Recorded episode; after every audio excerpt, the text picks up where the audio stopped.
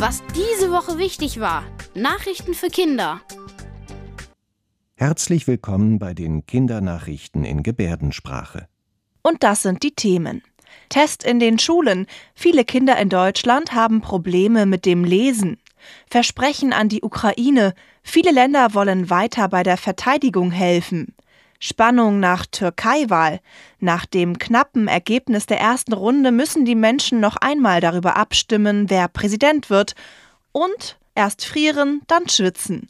Nach den zuletzt kalten Tagen ist es jetzt sommerlich warm. Ein Test hat gezeigt, dass viele Kinder Probleme beim Lesen haben. Die internationale Grundschulleseuntersuchung hat bestätigt, was viele Experten schon lange befürchtet hatten. Immer mehr Kinder können zum Ende der Grundschule, also in der vierten Klasse, nicht richtig lesen. Laut der Studie hat mittlerweile jedes vierte Kind in Deutschland Probleme damit. Dabei ist es eine der wichtigsten Sachen, die man in der Grundschule lernen sollte. Wir sind jetzt in der fünften Klasse. Wir lesen momentan in Deutsch gerade auch ein Buch und schreiben darüber auch eine Arbeit, wenn man in der vierten Klasse noch nicht lesen kann und man halt in der fünften Klasse dann ein Buch liest, dann ist es natürlich nicht so gut. Lesen ist sehr wichtig auch für seinen ähm, Job braucht man Lesen und man braucht das für die Schule, weil ähm, fast jede Schulaufgabe mit Lesen ist. Für die Studie wurden 2021 um die 4600 Schülerinnen und Schüler in ganz Deutschland getestet. In dem Jahr gab es teilweise mit Homeschooling und Wechselunterricht noch große Einschränkungen im Schulbetrieb.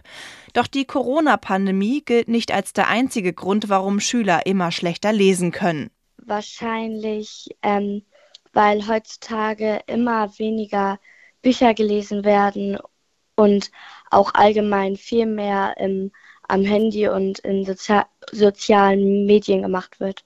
Besonders große Probleme haben Kinder, deren Eltern zu Hause eine andere Sprache sprechen oder die erst im Laufe der Grundschulzeit nach Deutschland kommen. Die kommen aus anderen Ländern, da spricht man andere Sprachen und die Schrift Zeichen sind auch alle komplett anders und alles wird auch anders ausgesprochen und so. Wenn die dann hier nach Deutschland kommen, dann haben die natürlich erstmal Probleme, weil die die Sprache auch erst lernen müssen und so. Immerhin hat die Studie auch gezeigt, dass viele Kinder außerhalb der Schule grundsätzlich gerne lesen.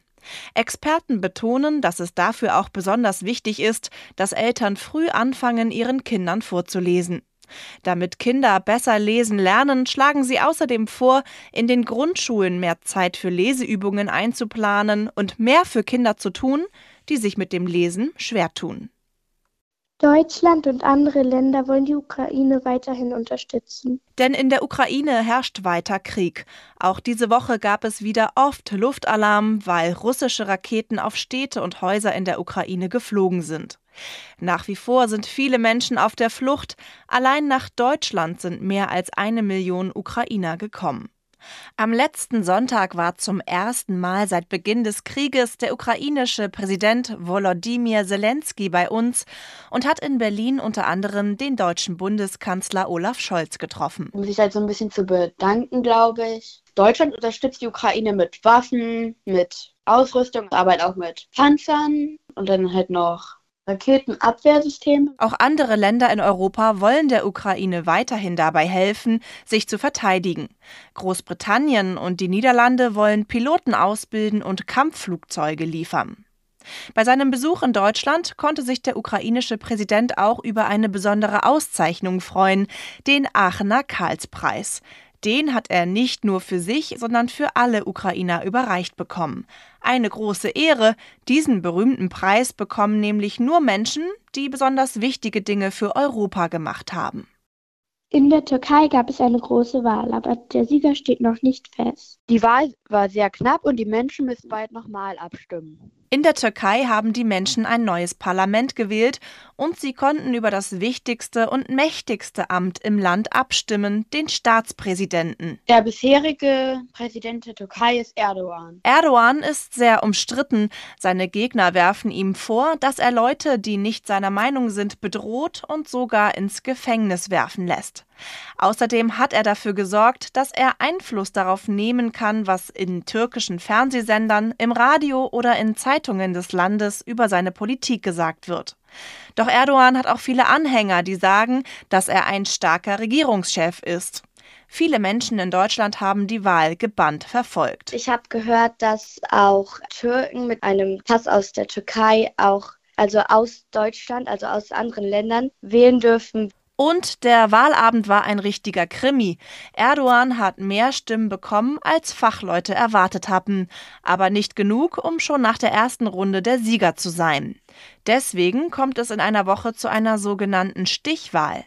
Da stehen nur noch die beiden Kandidaten zur Wahl, die bisher die meisten Stimmen bekommen haben. Dann muss Erdogan noch einmal gegen seinen Herausforderer Kemal Kılıçdaroğlu antreten. Nachdem es in den letzten Tagen und Wochen doch immer wieder ziemlich kalt war, kommt jetzt plötzlich die große Hitze. Dazu wollten wir von Liliana, Jill und Jesper aus Hamburg wissen, habt ihr eine endlich wird's Sommerstimmung oder hat euch der kühle Frühling gar nicht so gestört? Ich finde, im Frühling sollte es warm sein, aber nicht zu warm, weil ich habe immer am Montag und am Mittwoch Fußballtraining und am Montag soll es ja 25 oder 26 Grad werden und da werde ich, glaube ich, richtig schwitzen. Wenn es warm ist, dann finde ich, macht ähm, alles ein bisschen mehr Spaß, außer Fußball. Ich freue mich, weil ich bin halt gerade bei meiner Oma und wir haben hier auch einen Garten und so. Man kann dann auch kurze Sachen anziehen und muss nicht immer diese ganzen schweren langärmige Sachen mit sich rumschleppen und natürlich kann man dann auch Eis essen und so. Ich würde sagen schon, dass ich in Sommerstimmung bin. Wir waren jetzt auch die letzten Tage jeden Tag im Schwimmbad und auch sehr viel draußen. Also ich freue mich immer, wenn es warm ist, außer im Winter. Da soll es ruhig schneien. Das waren die Kindernachrichten in Gebärdensprache. Bis zum nächsten Mal.